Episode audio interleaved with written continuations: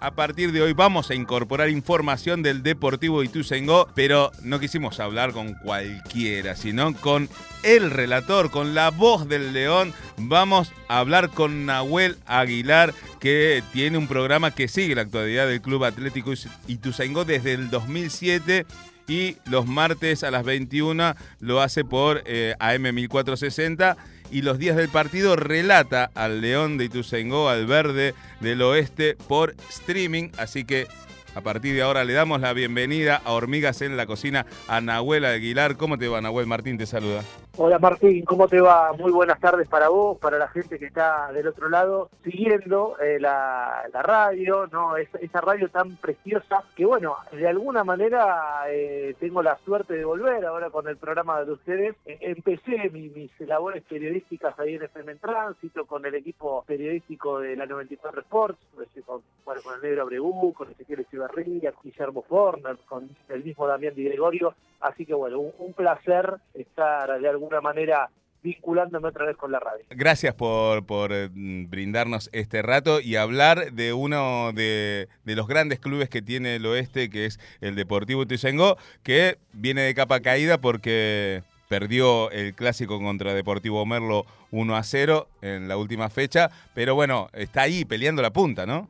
Sí, sí, sí, por supuesto. Primero, bueno, excelente la, la producción como cómo ha hecho este, todo el, trabajo fino, ¿eh? todo como bien comentabas, el equipo periodístico de La Voz del León, que hace 15 años sigue la campaña del equipo, que los martes a la noche tenemos el programa, que los días de partido transmitimos por, por YouTube, así que bueno, excelente eh, el laburo de la producción para, para esto, ¿no? Para salir al aire como, como corresponde con todos los datos. Y respecto al Club Atlético Ituzaingó, sí, tardío frente a Deportivo Merlo el lunes, por supuesto que es un clásico, por supuesto que duele, pero, a ver, la actualidad futbolística e institucional eh, no tiene que hacer mella por un partido. ¿no? Tengo ha mejorado muchísimo. Eh, recordemos que hace un par de años atrás el Verde estaba en la última categoría, ¿no? estaba en la primera B, con naufragando este, justamente en esa, en esa categoría, con, algunas cuestiones relacionadas con justamente la barra, este, que tenía mucha injerencia. Bueno, y a partir de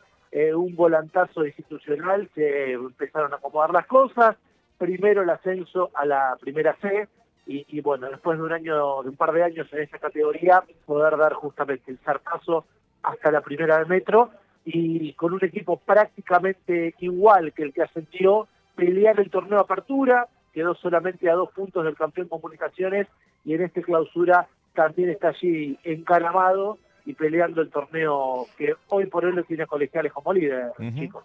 ¿Qué le falta al León para poder ahí eh, dar ese batacazo final, tomar la punta y, y no, eh, no caerse de allí? Porque está siempre ahí, a un punto por ganar, empata y, y, siempre queda, le faltan esos cinco para el peso. ¿Qué le falta, eh, digamos, eh, desde tu visión para, poder consolidarse como, como ese líder que, necesita ser? Lo que pasa es que es un torneo muy parejo. Este, el fútbol argentino es muy parejo. Nosotros eh, siempre quizás criticamos mucho al fútbol argentino por esta cuestión lógica, ¿no? que los jugadores se van, que, que que tienen muy poco tiempo cada uno en su club, el sentido de, pertenencia, prácticamente no existe, y, bueno, y en el fútbol argentino y en la primera B Metro eh, está muy parejo todo, ¿no? Y es esto, Ituzaingó puede ganar, Ituzaingó puede perder con, cualquiera, digo, en una categoría tan pareja, pero lo que sí tiene el equipo es una identidad, un equipo que va a buscar los partidos, que le puede salir bien o mal las cosas, pero que se sabe medianamente a lo que juega, es un rival que juego, con quien fue, de hecho en Copa Argentina Ituzaingó jugó contra Newell's Old Boys en, Paraná y, y le jugó de igual a igual, más allá que fue derrota, eh, fue un equipo que no se fue a, cerrar y a, cuidar el cero, mm. entonces en eso nos, basamos para, para ilusionarnos, ¿no? para pensar en que se puede llegar a dar el batacazo de algo más grosso, que es como jugar la, primera B nacional, y una sola vez este, jugó esa categoría, entonces bueno, si bien es complicado, porque lo, lo que te decía, un equipo que prácticamente es el mismo que jugó este, y que ascendió de la primera C, hubo muy pocas incorporaciones. Eh, bueno, nada, la idea por supuesto está y, el cuerpo técnico trabaja para pegar el zarpazo, ¿por qué no? Y soñar con la máxima categoría del ascenso. Bien, bueno, entonces estaremos siguiendo estas alternativas eh, con, el deseo, también acompañando al verde con el deseo de, de, subir un escalón más, un peldaño en la categoría y sumarse eh, ahí por segunda vez al Nacional B. ¿Y quién te dice que? No, en algún, en algún torneo, en alguna cuestión, no, no llegue hasta la primera. Eh, institucionalmente estamos bien como para poder seguir avanzando. Sí, sí, sí, sí. Institucionalmente el club ha crecido muchísimo. Como te decía, hace un par de años atrás no imaginamos nunca este presente de una cancha eh, con un pasto de los mejores de la categoría y del ascenso, Bien. con una iluminación, ¿no? Y no tiene luces en la cancha, algo impensado, Mm. una platea nueva. Digo, la verdad que eh, institucionalmente el tema del inicio de la cancha ha crecido muchísimo. Y en la ciudad deportiva, hoy tu es una ciudad deportiva donde eh, tiene cuatro canchas de once, donde hay varias canchas de paso sintético, donde hay un playón multiuso que próximamente se va a techar, que va a ser un microestadio. Entonces ha crecido muchísimo esto, eh, la parte eh, institucional y Tuseco, en lo, lo, que son, no sé si tuvieron la, la, posibilidad alguna vez de pasar por la avenida Blas Paredes, ahí en sí, los sí. terrenos de... Mi abuela vivía de, por ahí cerca, en Burucuyá, cerca de Blas Paredes, cerca de la cancha. Claro, bueno, este, los terrenos que eran del, del asilo de, de, ancianos, bueno, sí.